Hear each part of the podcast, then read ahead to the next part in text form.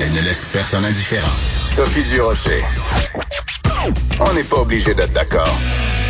On sait bien sûr que tous les pans de la société sont touchés par euh, cette COVID-19. Par contre, dans le milieu culturel, c'est sûr que la reprise va devoir attendre, en particulier pour les arts vivants. On va en parler avec Nathalie Roy, elle est ministre de la Culture et des, des Communications. Pardon. Bonjour, Madame la ministre.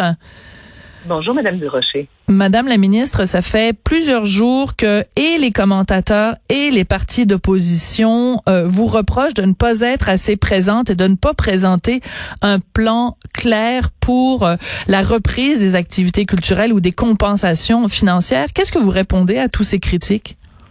Ben, on est présent pour le milieu, chose certaine, peut-être pas pour les oppositions. Hier, c'est intéressant parce que ça a été l'occasion de voir, euh, de voir tous les visages euh, de tous les collègues députés, puisqu'on a eu ce qu'on appelle une interpellation euh, Absolument. une heure concernant le milieu culturel, effectivement. Chose certaine, le travail se fait au téléphone. Moi, je suis encabanée chez moi dans ma cuisine depuis deux mois et nous parlons à tous, tous, tous les acteurs du milieu. Et ce que nous faisons, vous comprendrez qu'on est en pleine on est en pleine tornade et les oppositions me disent et me demandent, ben, construisez le toit. On va attendre que la tornade passe, mais on va préparer un plan cependant. Et c'est ce qu'on fait actuellement. On prépare, euh, en fait, ce sera en deux étapes. Vous comprendrez qu'il y a une reprise parce que mon souhait le plus sincère, c'est que nous puissions recommencer à avoir les activités culturelles, quelles qu'elles soient, mais naturellement, vous comprendrez qu'elles sont maintenant euh, des activités qui devront se faire sous euh, sous l'égide et les règles édictées par la direction de la santé publique. Donc, il y a, y a un gros bout où j'ai beau faire ma liste de souhaits, ma liste de demandes pour le milieu, et c'est très varié, là. On mhm. passe euh, du musée euh, au cinéma en passant par les plateaux de tournage, la chanson. Donc, les, besoins, les demandes varient énormément.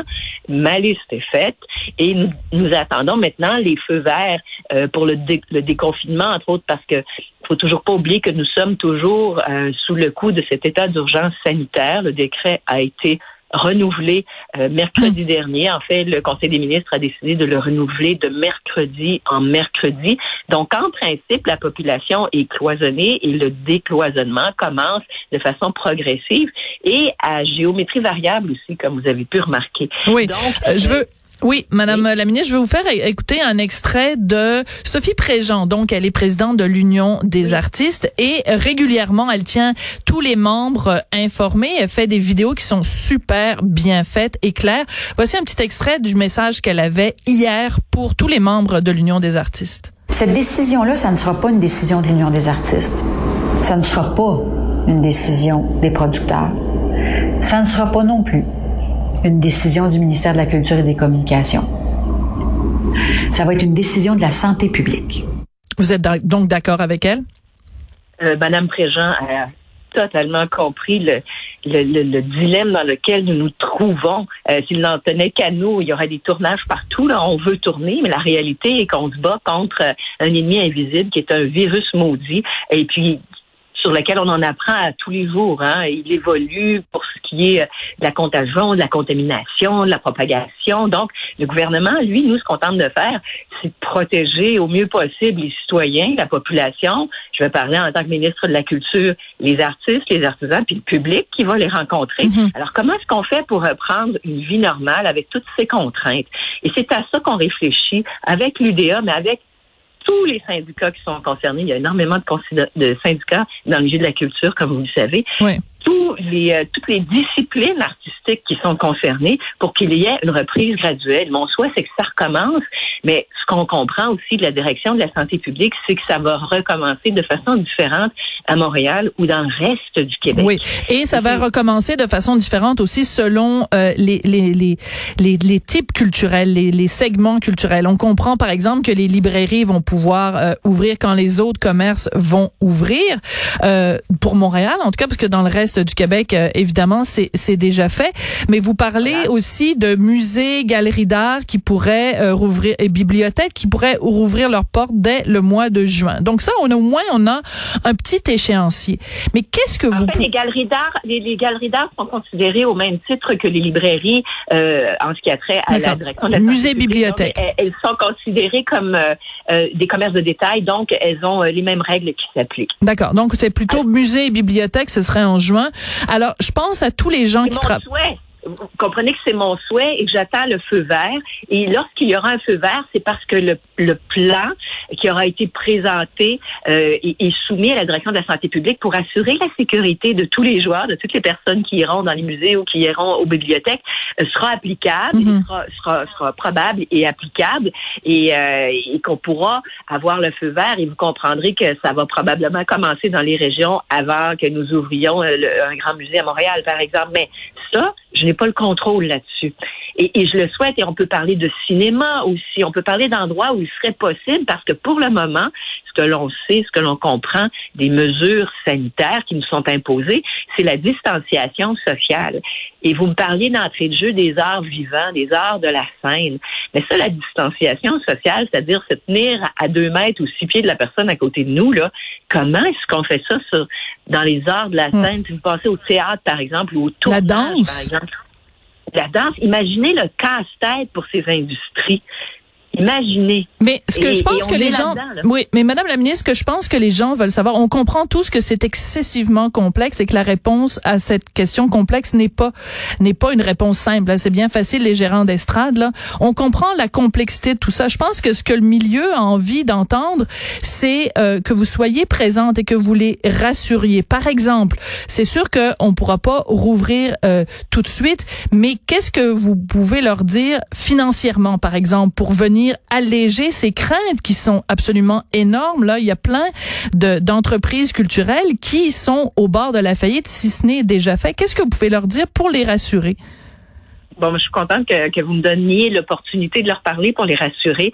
Jusqu'à présent, ce que vos auditeurs ignorent, c'est qu'il y a 110 millions de dollars que j'ai mis sur la table, que j'ai envoyé aux différentes organisations, un, 60 millions en devancement pour un millier d'organismes euh, culturels, euh, un 50 millions directement à la SODEC, vous connaissez la SODEC, la mm-hmm. Société de développement des entreprises culturelles, pour les aider, un autre 20 millions euh, en achat de campagnes publicitaires pour tous les médias à la grandeur du Québec, journaux, radio, télé. Alors ça, c'est une injection d'argent depuis la mi-mars de 110 millions de dollars uniquement. Notre budget, le 861 millions, lui, il reste là. Le premier ministre m'en a donné euh, l'assurance, l'argent parce que la culture est une priorité pour notre gouvernement. Nous avions déposé un, un budget record historique et ça demeure. Et ça, c'est important que le monde de la culture le comprenne.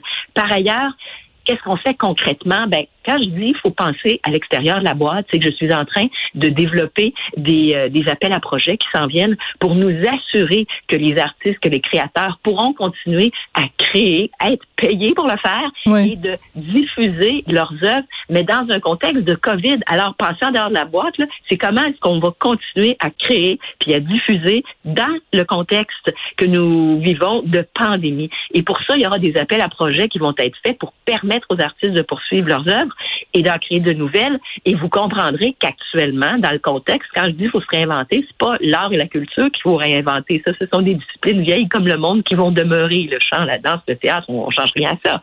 Mais c'est la façon dont l'artiste va livrer jusqu'au spectateur qui doit pour le moment changer. Et entre autres, ça va passer, entre autres, par des plateformes numériques, par l'informatique.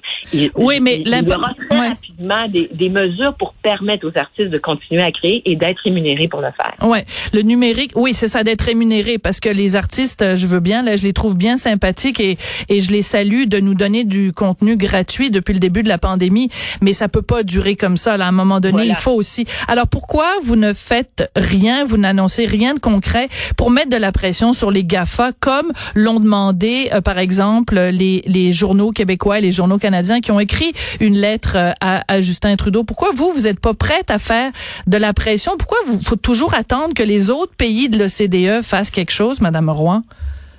Ben, c'est faux que je fais pas de pression. Encore la semaine dernière, j'étais avec les ministres de la Culture de l'OCDE. Nous étions 133 et je demande à ce que les GAFA paient pour le contenu qu'ils utilisent, mais ça se fait de façon concertée avec notre partenaire fédéral parce que on n'a pas le choix, il faut passer par l'OCDE. Il serait irresponsable, irresponsable pour un État de 8 millions et demi de personnes d'agir de façon unilatérale parce qu'on va s'exposer à des sanctions économiques du géant américain. Et la France a reculé à cet égard-là. Donc, c'est juste ensemble, unis, qu'on va pouvoir faire fléchir les GAFA. Et moi, je pense qu'il y a une opportunité actuellement parce qu'on voit que c'est eux qui ramassent tout. Oui.